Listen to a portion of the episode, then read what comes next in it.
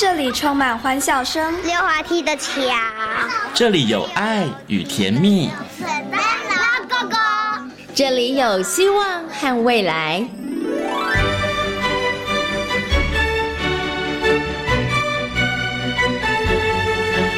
遇见幸福幼儿园，遇见幸福幼，遇见幸福幼，遇见幸福幼儿园。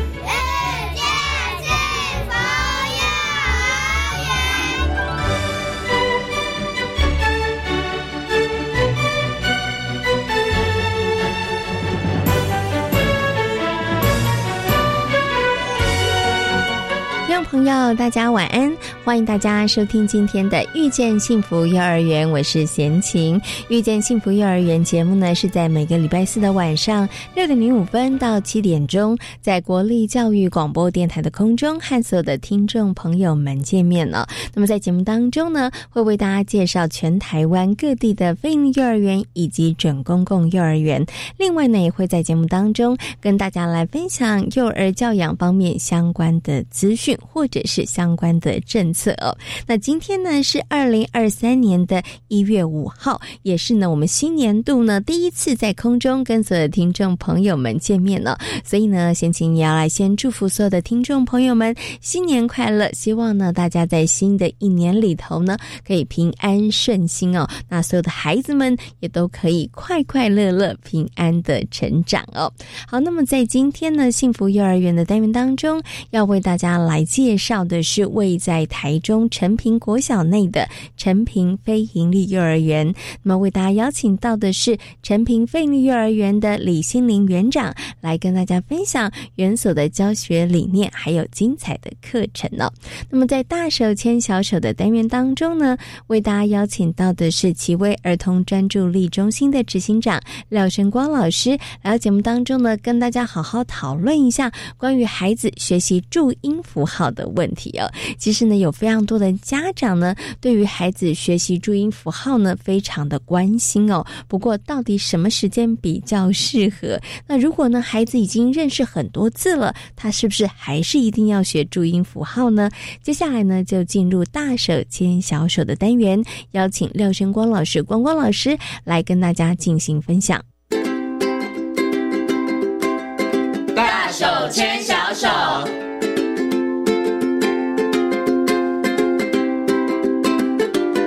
这里是教育广播电台，您现在所收听到的节目呢是遇见幸福幼儿园，我是贤琴。接下来呢，在节目当中呢，进行的单元呢是大手牵小手。在今天呢，大手牵小手的单元当中呢，为大家邀请到的是奇威儿童专注力中心的执行长廖生光老师，光光老师来到节目当中，跟所有的听众朋友进行分享。Hello，光光老师，你好。好，各位听众，大家好。今天光光老师要谈的这个话题非常非常的重要，也是很多爸爸妈妈非常关心的这个议题哦。很多的爸爸妈妈呢送小朋友去上幼儿园哦，常常会问老师的一件事就是：请问一下，你们幼儿园有没有教注音符号？或者是请问一下，你们幼儿园什么时候会教注音符号？因为都很担心小朋友呢上了小学的时候呢，在这个注音符号衔接上面会出现一些问题哦。所以呢，在今天节目当中呢，我们就为大家邀请到光光老师。是来好好讨论一下，到底小朋友应该什么时候学注音符号哦？那有的小朋友认识注音符号，但是不会拼音，那该怎么办呢？好，先问一下光光老师啊，光光老师，你还记不记得你小的时候是什么时候开始学注音符号的？我们应该是国小以后，就国小对不对？对，我真的觉得以前的小孩比较幸福，幼儿园就真的是玩玩。现在小朋友的真的压力有点大，即使幼儿园没有上注音符号。光老师，你知道吗？现在有一个叫幼小衔接班，是是，对，上小学的那一个暑假要认真的来学注音符号。好，我想请问一下光光老师，到底以小朋友来讲啊，什么时间适合学注音符号？因为我也有听过那种从幼幼班开始先教一个两个，然后这样子幼幼班、小班、中班、大班，知道他整个幼儿园。四年时间、三年时间都在学注音符号，到底小朋友什么时间适合学注音符号？哦，基本上如果我们从这个儿童发展来看，哈，那大概我们会建议是这样：在四岁之前，基本上孩子是以图像来做学习。嗯哼。哦，那等到四岁之后，他才才会比较进入所谓的符号的概念。嗯哼。哦，所以基本上在四岁之前，如果我们去教呃注音符号，基本上是没意义的啊，因为他。还没有到这个成熟度。那呃，我们怎么去判断这个部分呢？实际上是我们要看这个孩子在画这个叉叉哦，他可不可以画出这个叉叉和十字架？嗯，呃，比如说他晓得叉叉跟十字架是不一样的符号哦，那他就准备好，就有意义了。对对哦，那如果他觉得叉叉跟十字架看起来一模一样哦，那你怎么说服他？大家都没有什么用哦。是是，比如说我们说 p p m f 的 p，嗯哼，还有 o，嗯哼，对对，两个长得很像，就上面差一撇。你跟他讲说那两个不一样，我看起来好像，对啊，哦，所以呃，在。在这个时间点，上在教他的时候，效果实际上并没有到呃那么的好。好，那我们大概什么时候教波托风波风呃注音符号，实际上是没有一个明确的规则了。哦，但基本上我们会建议是大班会是一个比较适合的年纪。嗯，我觉得大班以后会比较适合。嗯，哦，因为他对于这个符号的概念和理解，哎，他比较有。嗯，然后再就是呃。呃，注音符号实际上它真的有些东西，有些字实在是太像哦。比如说 b 啊 n l 的，就是它那个差异点上是比较不明确的。哦，它不像 a b c d，它的差异是蛮明显。哦，所以基本上在大班以后，哦，他对这种比较细节的符号的区别，他会比较容易。哦，比如说像很多小孩子那个呢。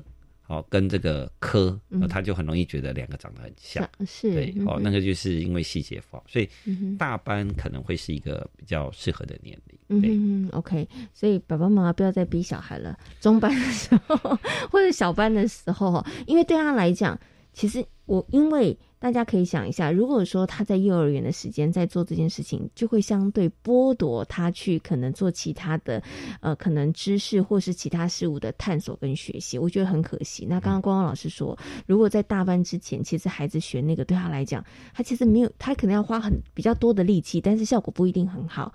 那与其这样子，你不如让他把这个时间去做其他事物的探索跟学习，可能会更好。所以以学注音符号来讲，比较适合的年纪是。这个大班的小朋友，对他比较了解这个符号哦，他可能是有不同的意义的。然后符号之间它的一些差异性，他也比较能够看出这个细节。哈，好，所以刚刚讲是大班的时候，但是我我其实想请问一下光光老师一个问题，就是说啊，我们都觉得学注音符号这件事情，绝大多数人好像都觉得理所当然应该要学。但是我以前我就觉得，哎，真的有需要学注音符号吗？因为说真的。注音符号它只是可以帮忙识字的一个过程，比如说你会念拼音，然后你就认识这个字。但有的小朋友他很厉害呀，他不用 学会拼音，但他就可以慢慢认识字啦。对，所以一定要学注音符号吗？哦，应该是这样，就是呃，实际上并不一定孩子是先会注音的拼音，嗯哼，哦，有些小孩子先会识字，对，哦，这才呃。还蛮常见的，我觉得有些小孩子，哎，他已经会看书了，哎，但是他注音符号反而看不懂，啊对，啊，所以应该讲说，实际上注音符号它是一个拼音的媒介了，哈，实际上注音符号的注音符号在相对在文字上来说，它是比较年轻的东西。哦，就是这呃，这个我们认识的字，实际上可能它的时间都比注音符号老很多啊。那注音符号实际上大概可能只有不到两百年的时间哦。它实际上在之前，我们的拼音的模式不是使用注音符号，注音符号是后来啊在民国之后才定出来的方式。哦，所以呃不一定一定要会注音符号，但是。呃，考试一定考了，好，所以注音符号不好的小孩子就会有碰到一个问题，我觉得他可以识字，嗯，啊，但是他考试人家是从一百分开始考，他可能是从这个九十分开始考，哦，那所以呃，这个就是比较现实的成绩，就是因为考试要考，但是并不是说呃注音一定要读以后才会识字，呃，大概是这个部分。哦，所以如果你的孩子是他现在哎。其实就试着一些字的，所以爸爸妈妈也真的不需要，就是说，哎，你一定要先学会注音符号，然后呢才可以。其实也不需要这样子，对不对？好，OK。应该说有很多孩子是这样，他等到后来会用呃，因为反正拼音的结果最后就是那几个字嘛，对不对？嗯啊，他会用简单的字哦来帮忙做注音，嗯哼，哦，比如说呃可哦啊，他就会看到每个字，哎，他就会用相字的字来做，就是他要。他明明是口渴的渴哦，他在旁边注音，他就写可以的可，是哦，反正注音是一样，哦，所以他是用相近的音，哦，然后用文字来去做注字。嗯哼哦，那这个也是这也是 OK 的。对，嗯哼，对，因为其实我后来观察，有些孩子他们的那个学习的路径跟方式，其实每个孩子都。不太一样，对，好，所以真的也不需要说所有孩子就是哦，我们一定都要学注音符号，然后学会拼音，然后再认字，其实不一定的，因为每个孩子的进程跟孩子的理解度其实都不相同的，对。好，那我们刚好提到，如果孩子可以认得字，好，那爸爸妈妈也不用太刻意说，哎，你一定要把注音符号一定要赶快先先学会，因为也许他上了小学，真的像刚刚光光老师说的，有有需要考试嘛，那小学老师也会教，他其实也可以很快的速度把这个地方。不足的哈，好，那接下来我就注音符号的部分上，还有另一个问题想请问一下光光老师，就是有些小朋友很厉害哦，那个三十七个注音符号都认识，但拼音都不会。这，请问一下光光老师，为什么会这样子？这种小孩子真的也不少哎。哦，好，那呃，目前来说现在会比较复杂哈，就是说如果呃这个实际上我们如果要拼音哈，它具有三个能力哈，第一个就是声音的组合。嗯，比如说 b 啊，我们要说八啊，科啊，我们要卡这样哈。那所以他要了解这个声音的组合。那第二个东西，他要了解音调。嗯哼，哦，就比如说喝啊好好好好啊，就是这个四声，好，就是他要想办法音调。好，第三个就会变得比较麻烦，叫叫做做双呃叫叫结合韵。嗯哼，而且是乌啊，我们要说哇，哦对，所以是喝哇花哦，就是好那。呃，所以基本上来说，拼音上要克服就在这三个部分。而第一个就是呃音韵的结合，然后第二个是声调，然后第二个三个是双母音。那有些小孩子卡在双母音，那有一些小孩子是卡在那个声调。哦，所以就变成说，但是第一个卡住的倒是倒是比较少。哦，我们很少这个第一个卡住。好，那呃，如果这三个东西卡住的时候，实际上就会变成说，我们就是可能一个一个看，哦，它到底是卡在是。呃，哪一个部分？哦，然后去帮他做。那目前现在比较多的卡到的东西都是声调。嗯，哦，那呃，声调主要的问题是，实际上呃，我们努力听耳朵越好的小孩子，声调不一定好。为什么？啊，对，因为实际上我们讲话的时候，音调跟课本写的完全不一样。所以都是大人的错，不呃发音不标准啊，不是不是不是，是就是我们在日常上说话的时候，实际上会有一些变异。对，我们会有一些变异，比如说呃，我们两个三声好在一起，它两个三声合在一起的时候，上面对对，第一个是二声，哦，这个东西你完全没办法跟孩子讲，就是那个现在这要怎么办？哈，所以他就会变成是，哎，他就变成是，哦，比如说我们说好好吃，对吧？哎，好好吃，那到底是三声好还是？二是很好，就是那个，就是，就是就是好好吃啊！好，所以所以现在又变很多很多时候，因为我们在讲话的时候，因为啊两个音结合在一起的时候，它的音实际上是会做一些省略的。嗯哼哼。哦，所以呢，耳朵很好的小孩子，他会听，他会照老师念的声音写答案。嗯哼哼。但是老师希望你照课本的写答案。是。哦，所以小孩子反而会觉得很挫折，就是哎，我好努力听，哎，我听到的明明就是这样。好，所以就会变得很尴尬。就是如果一个小孩子先学会英文的自然发音，再学会中文的注音符号，他反而中文的注音符号会卡住。嗯，啊，为什么？因为他是靠耳朵听的，但是我们是靠课本的答案。是，哇，那这样对孩子来讲就会比较辛苦了。对，那你就跟他讲怎么克服呢？对，很讲，直接跟他讲。对，就是说课本写的才是对的，不要管老师讲。啊，应该是说中文是一个。中文是一个象形文字，所以中文它实际上它并不符合拼音的原则。嗯哼，哦，所以我们在语调上实际上并不符合拼音的原则。所以有的时候你就真的只能靠印记，对对不对？就是靠你越熟悉，然后你越知道那个规则，你就越不容易犯错。那再就是说，哎，可能的孩子就觉得要考听写，然后哎，他就照英文的模式，英文就是真的是靠耳朵听，你就可以拼出来。是，但中文不是，中文是老师不一定会念的对。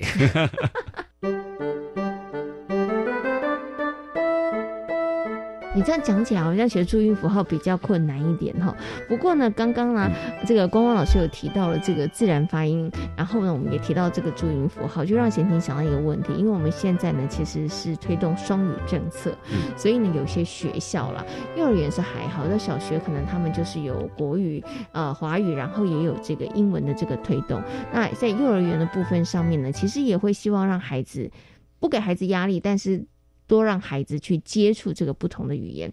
想请问一下这个光光老师，就是呃，让小朋友在语言这个呃发展期间，同时接触好几种不同的语言，不一定是刻意的练习哦。那但是同时间接触很多语言，这件事情会不会造成孩子的混乱呢？嗯，就是说以这个。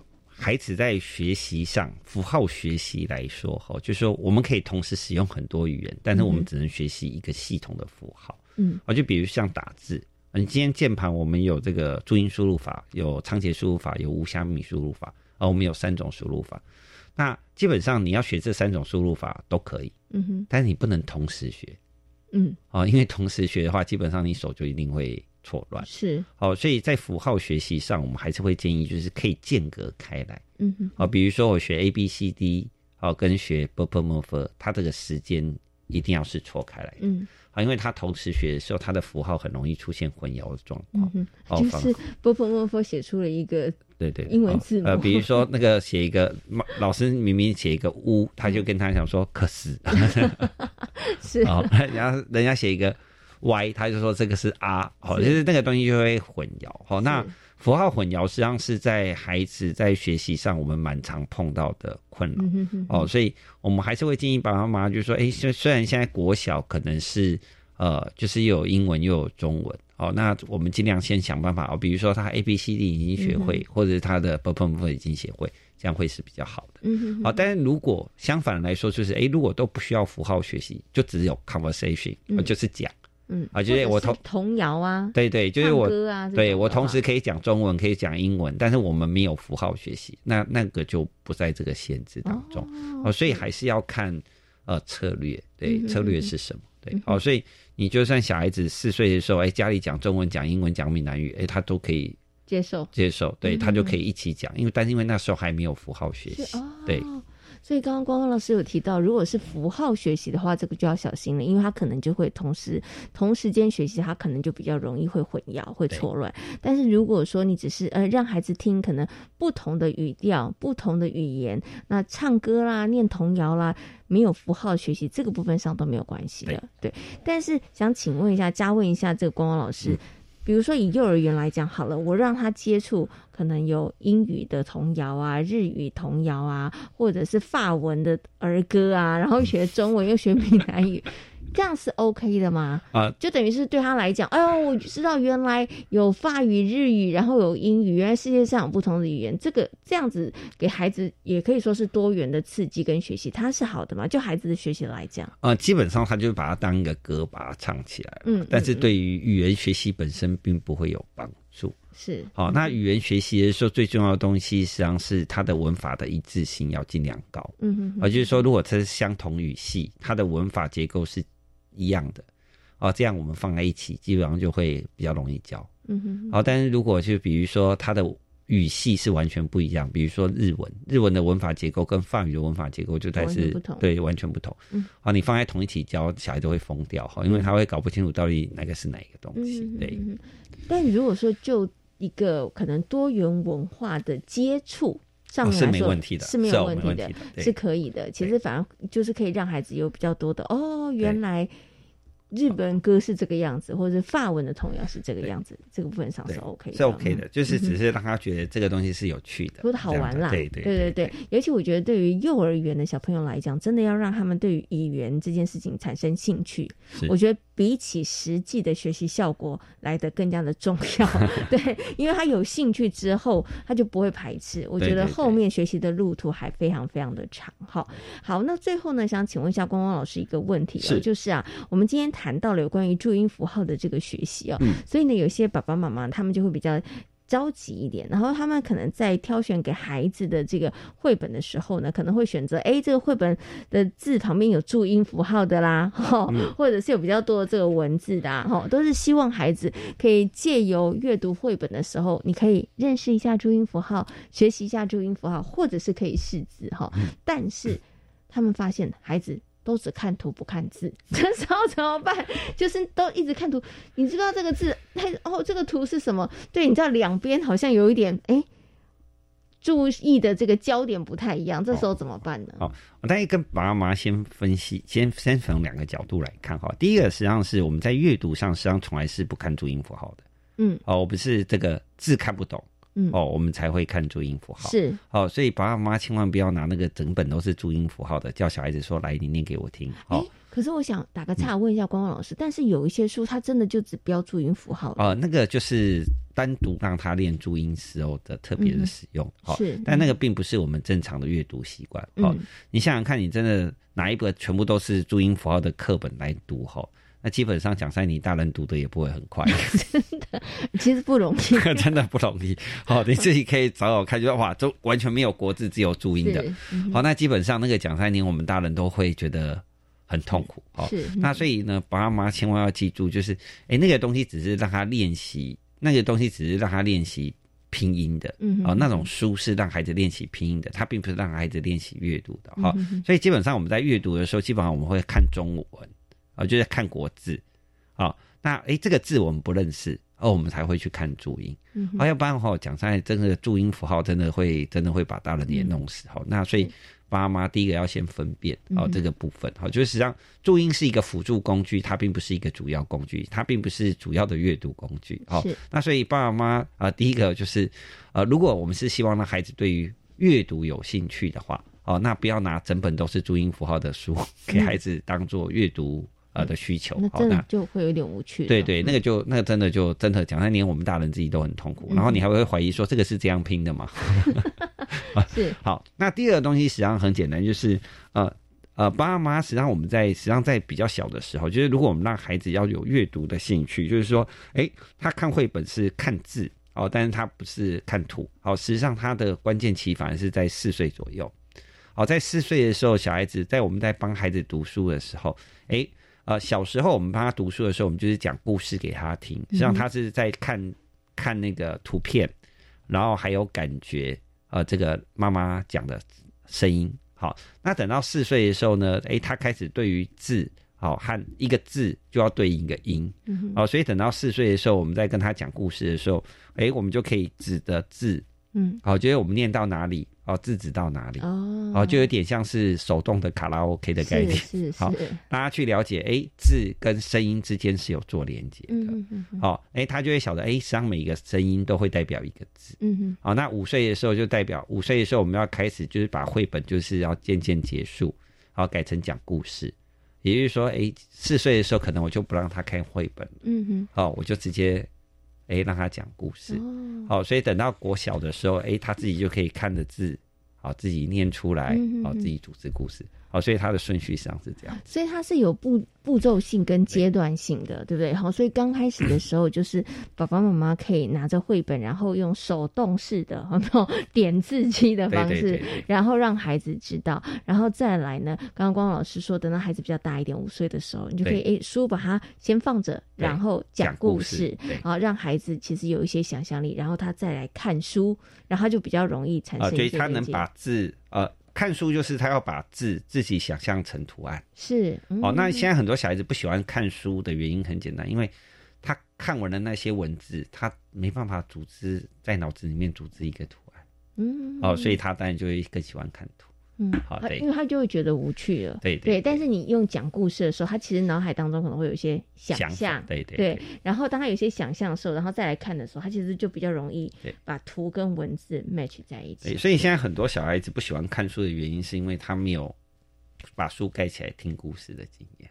所以说故事真的很重要，因为说故事可以让孩子有想象力，说故事也可以让这个想象力在孩子的脑海当中可以构。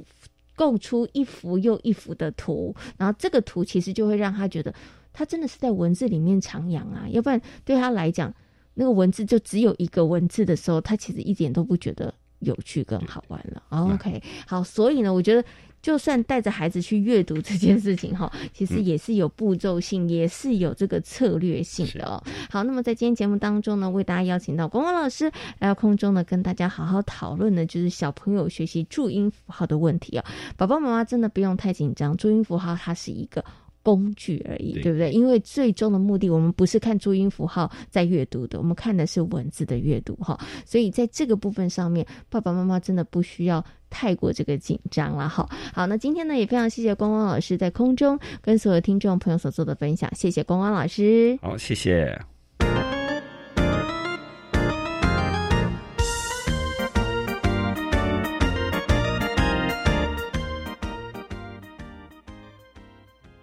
我是指挥中心罗毅军。若曾接触确诊者或自觉有风险且出现发烧或呼吸道症状，就建议快筛。快筛阳性者可透过视讯诊疗或前往社区筛检站与医疗院所，由医师视讯或现场评估确认。如符合六十五岁以上或慢性病等条件，由医师评估后开立药物，请遵照医嘱服药。疫苗打三剂，一起做防疫。有政府，请安心。以上广告由行政院与机关署提供。我是佳琪。每周一到周三晚上十一点，会在月光协奏曲节目中和您道晚安。在月光下，我们还要一起聊电影、听音乐、分享故事，让所有的美好凝结在这一刻。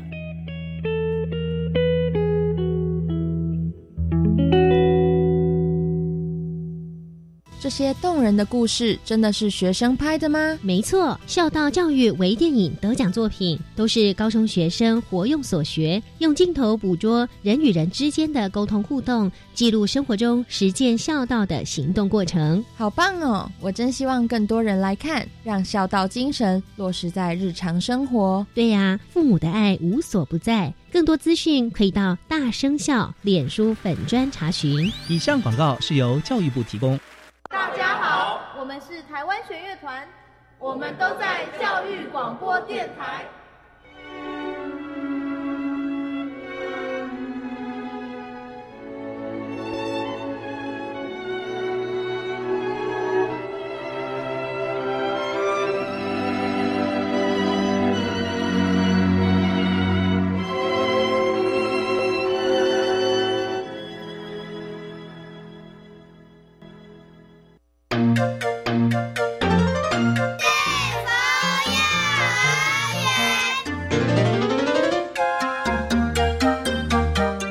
是教育广播电台，您现在所收听到的节目呢是遇见幸福幼儿园，我是贤琴。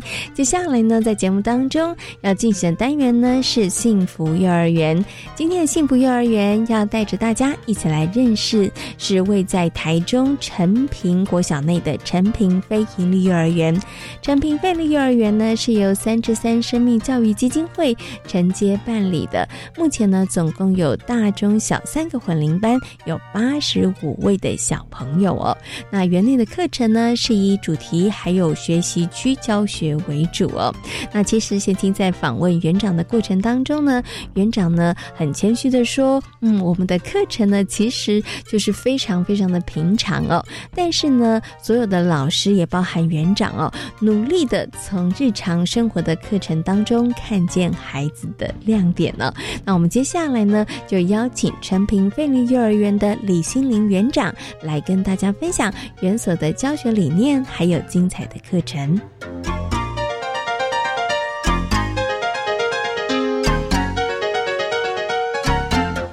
很高兴的呢，要为大家来访问到的呢，就是我们的李心林园长。Hello，园长你好，你好。那今天很高兴呢，邀请园长呢来到空中，跟大家好好介绍一下陈平飞盈利幼儿园哦。那陈平飞盈利幼儿园呢，它是在一百零九学年成立的。那到目前为止呢，已经满两岁了，迈入第三年了。那我想呢，是不是可以就我们这个成立的一个背景啊，还有我们陈平飞盈利幼儿园它周边的一些环境哦，先帮听众朋友做一个介绍。好不好？好的，嗯，我们的成立是，嗯，我们的母基金会是三三生命教育基金会，所以在我们成立非营利幼儿园，就是希望能够把生命教育去融入到我们的幼儿园阶段。那幼儿其实是就是像大家常常会说，幼儿是一张白纸，那我们就是希望能够把生命教育融入到我们的校园生活里面，去让孩子有生命。力的展现。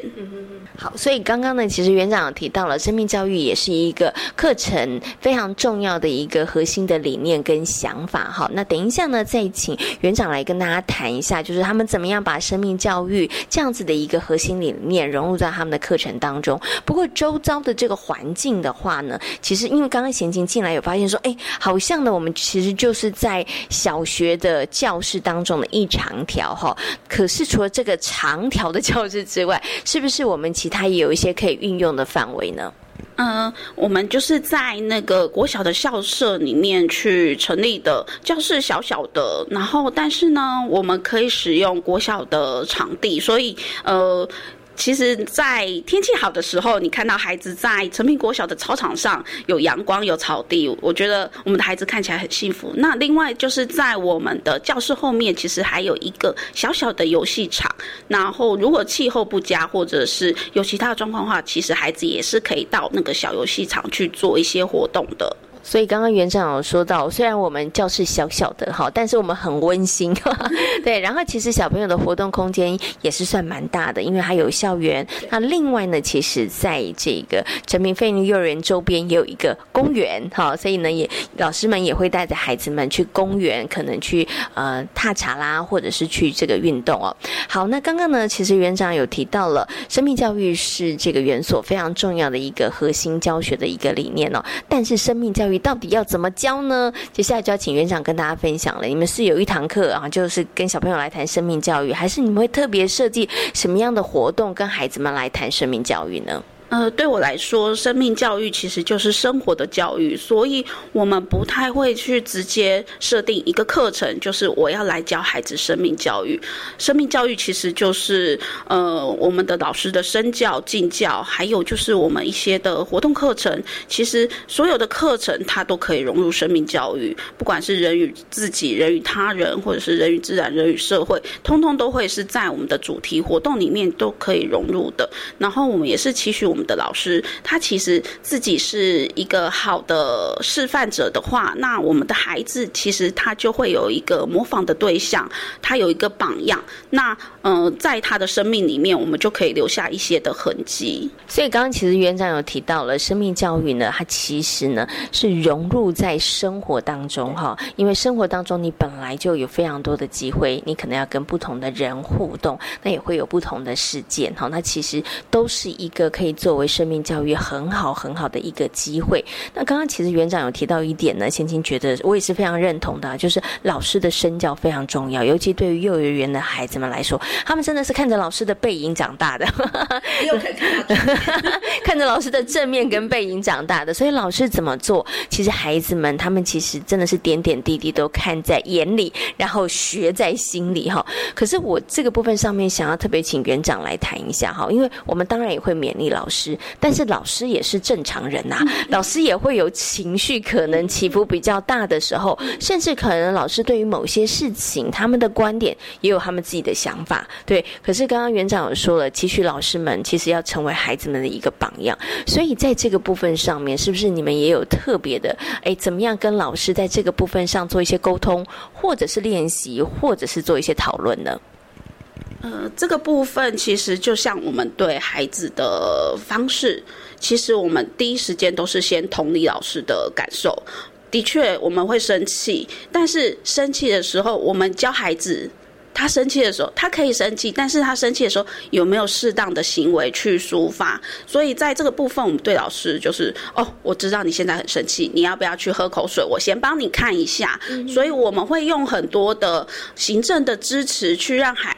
老师可以维持在一个比较稳定的状态，因为其实不管是家长或者是老师，在带孩子上一定会有一些无力的地方。但是，呃，我觉得先去同理这个样的感受，然后我们再用实质的协助，那我觉得老师他就会恢复理智，把理智线接上了，他就知道我知道这个孩子他现在只是什么样的状况，然后所以我可以做出什么样的。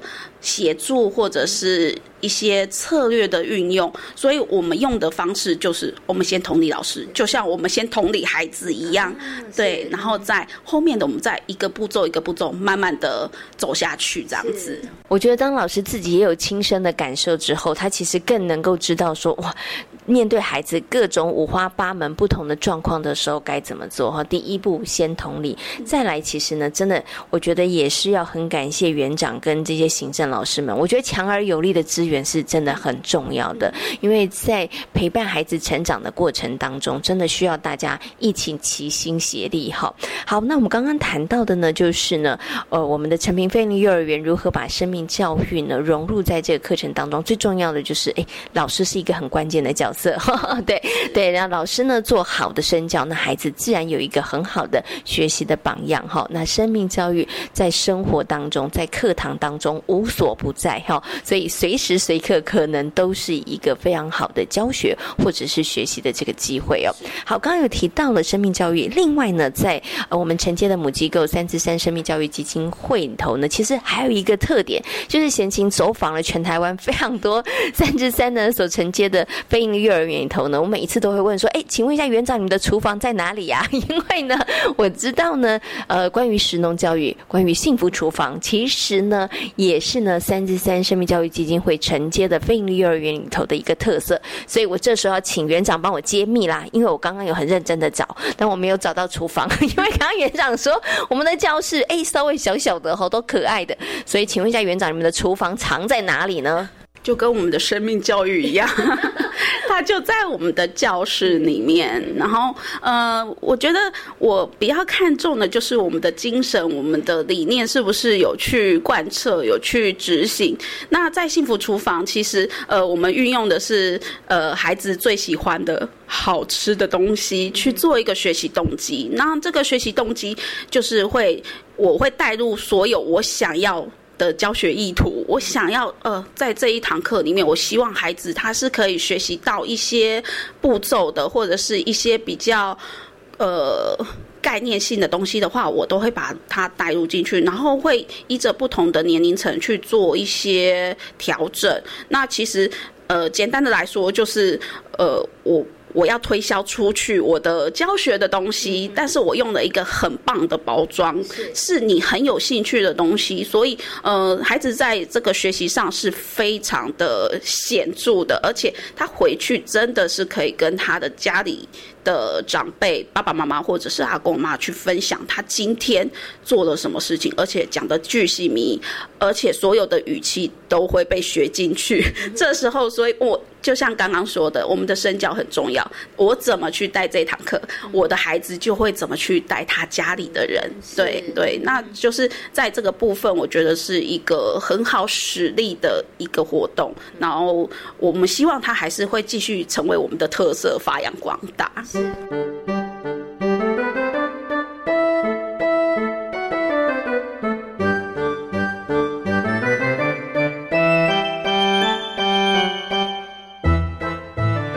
所以我觉得，透过刚刚呢园长的说明之后，大家应该更清楚了。其实幸福厨房不是只是让孩子们好像你有一个 DIY 手做的时间哈。刚刚园长有特别提到的，重要的是那个精神。我们只是透过了一个孩子感兴趣的一个手法，但是我们有好多的部分上，甚至有好多的学习，就透过这样子的一个手法做食物 DIY，做点心 DIY 这样子一个过程里头，然后来传达。好，里面包含了有食农的教育、认识食材啦，还有包含孩子的专注力啦，还有孩子的小肌肉发展啦，甚至有的时候点心的装饰也跟美感有关哈。所以在那个过程里头，真的不是只是。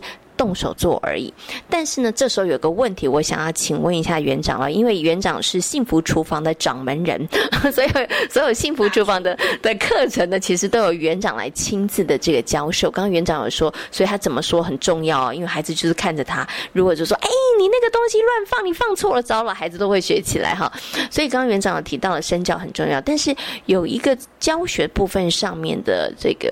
问题，我想请问一下园长，因为呢，在陈平飞幼儿园的班级，它是才混龄式的，就意味着一个班里头有大班的小朋友，有中班的小朋友，有小班的小朋友。可是当大家聚合在一起，然后要开始学习做一个点心的时候，这个难度我觉得很高诶，因为有时候小朋友小朋友可能连打蛋都不太会，对不对？可是大班的小朋友会觉得说，哦，怎么这么慢？这个我已经早就会了。所以怎么样在混龄的情况下，然后教孩子们来动手操作，然后又可以达到每一个孩子都能够有所学习呢？呃，这个部分其实我也运用多方的资源，除了我们可以请家长职工进来去协助，家长不但可以看到自己孩子在课程中的展现，然后他也可以就是减轻我们现场老师的负担跟压力。然后在混龄的部分，其实呃。的确，三个年龄层会有不同的方式，所以我会以类似学习区的概念，学习区它有分难易程度，然后但是大家却是在同一个时间去做同样的事情。然后呃，我们的幸福厨房像大班的部分，我会期许他们就是，哎，如果他之后可以自己动手做的话，有什么可以帮助他们的呢？哦，食谱，我们大人在制作的时候会看食谱，那。我们的孩子是不是也可以看着食谱就做出一个成品来呢？当然，这中间就是呃，我们要运用我们就是幼教的专业。嗯，我的孩子他现在看得懂图片或者是什么数字，他可以看到什么样的程度，我们把它做成刻字化的食谱，然后让大半的孩子去试着看着这个食谱去一样画葫芦去把它做出来。当然，前面有很多的练习，就像在小班、中班的时候，我必须。去认识这些器材，然后我知道这个是什么东西，然后呃有一些基本动作的练习，像是搅拌，像是我要捏它，或者是我要怎么去摇起来，这些动作都是铺陈的。最后，我希望他们可以自己去做到这件事情，所以呃。这中间就会加入很多的呃，我在小班、中班的时候，我先让他们认识器具，然后知道呃一些动作，然后跟认识食材。到了大班的时候，我才能坐享其成，就是只要动动嘴巴，他们就可以做出来。是，对，所以这个就是，其实就是我们所有的教学都是这样子的，就是我们不断的带入我们的意图，带入我们的意图，然后。陪着孩子一起去体验，一起去练习，然后我们就是可以真的看得到孩子他的学习成果。嗯哼，好，刚刚园长虽然一直强调，就是把我们的意图带入到教学现场，但是呢，我觉得非常厉害，也非常高招。他的意图其实孩子都看不出来，也感受不出来。对于孩子们来讲，他们觉得会玩得非常的开心哈。而且其实就是因为那个意图目标很明确，然后像刚刚园长帮大家做了好清。清楚的这个说明之后，其实我觉得在整个操作过程当中，孩子他也可以容易建立他的自信，他不会因为说哈这写什么我看不懂，孩子可能一次两次挫折他就觉得我我没有办法做了。可是我们因为前面有好多的铺陈，然后有好多的练习，就帮着孩子慢慢的一步一步带着他做，然后呢让他学着怎么做，最后他自己也会产生那个自信哈。所以虽然是混龄，然后呢有我们的大厨 教大家做。做点心，但是呢，其实不止做点心，点心真的只是一个方式，它只是一个。吸引孩子的动机，对，但是有好多在这个哎动机的背后，希望孩子学习的哈，就在那个非常愉悦，孩子们做的也很开心的过程当中，好达到刚刚园长所说的这个意图了哈。好，那我们刚刚有提到了这个幸福厨房，园长也有提到了，也真的邀请家长然后进来帮忙，然后除了协助之外，其实家长也可以了解孩子的状况哦。那我知道呢，陈明飞幼儿园其实我们也办了一些活动，那像呃很多的园所里头在可。可能期末的时候，或者是一个教案节结束的时候，我们都会有一个高峰活动哈，希望家长来参与。所以我接下来请园长来跟大家分享一个让他很感动。他刚刚第一个就跟钱宁说：“哦，贤宁这个高峰活动让我超感动的哈。”那我们要请园长来跟大家分享你们这一整个活动，它是一个什么样子的活动，然后为什么会让你这么感动呢？哦，我们所有的活动就是最一开始都是很。朴实无华的，我们就是带着孩子生活啦。对，就是生活。我们就是带孩子去看你身边有什么，你对什么感兴趣。然后，嗯，在那个主题活动呢，其实是我们是走关于美感、关于艺术，我们希望孩子去有赏析的眼光。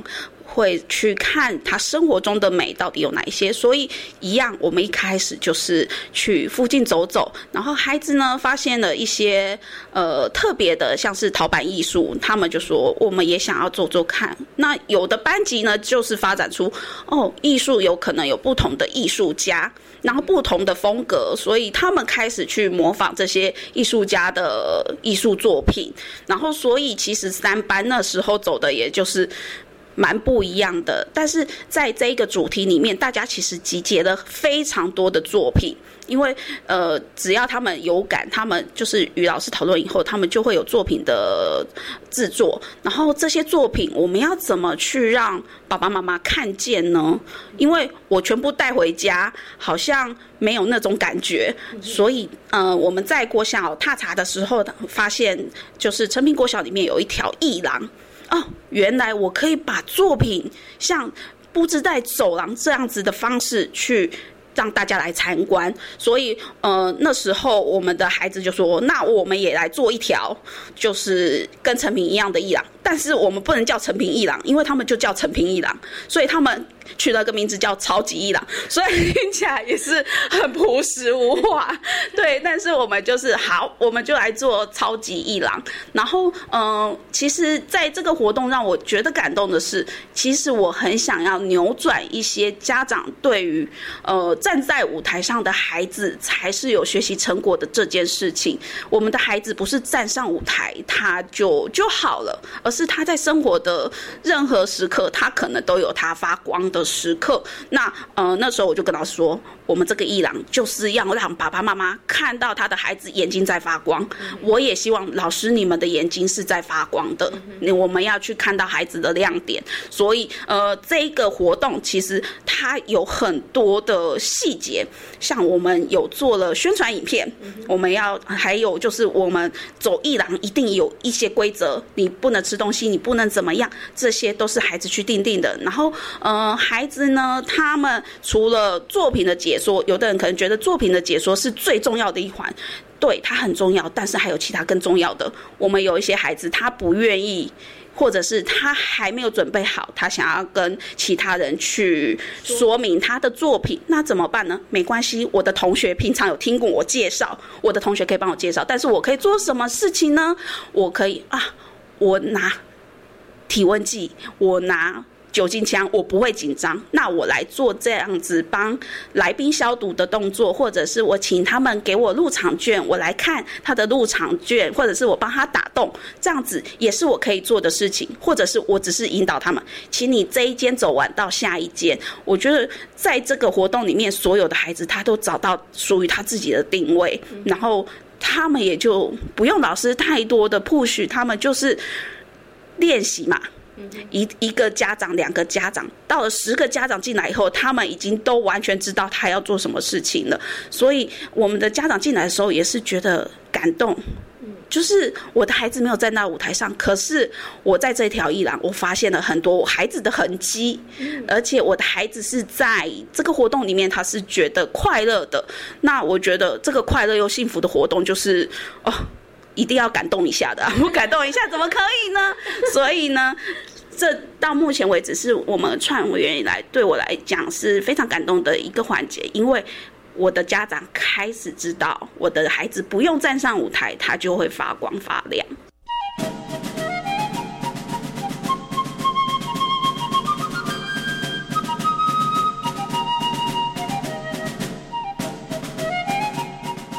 其实我听园长分享的时候，我也觉得非常非常的感动哦。因为真的对于好多家长来说，当然这个我觉得是人之常情，为人父母者都会觉得说，哇，我的孩子可以站上台，好去那个侃侃而谈，或者是可以去做表演。那当然家长会与有荣焉，都觉得非常的开心。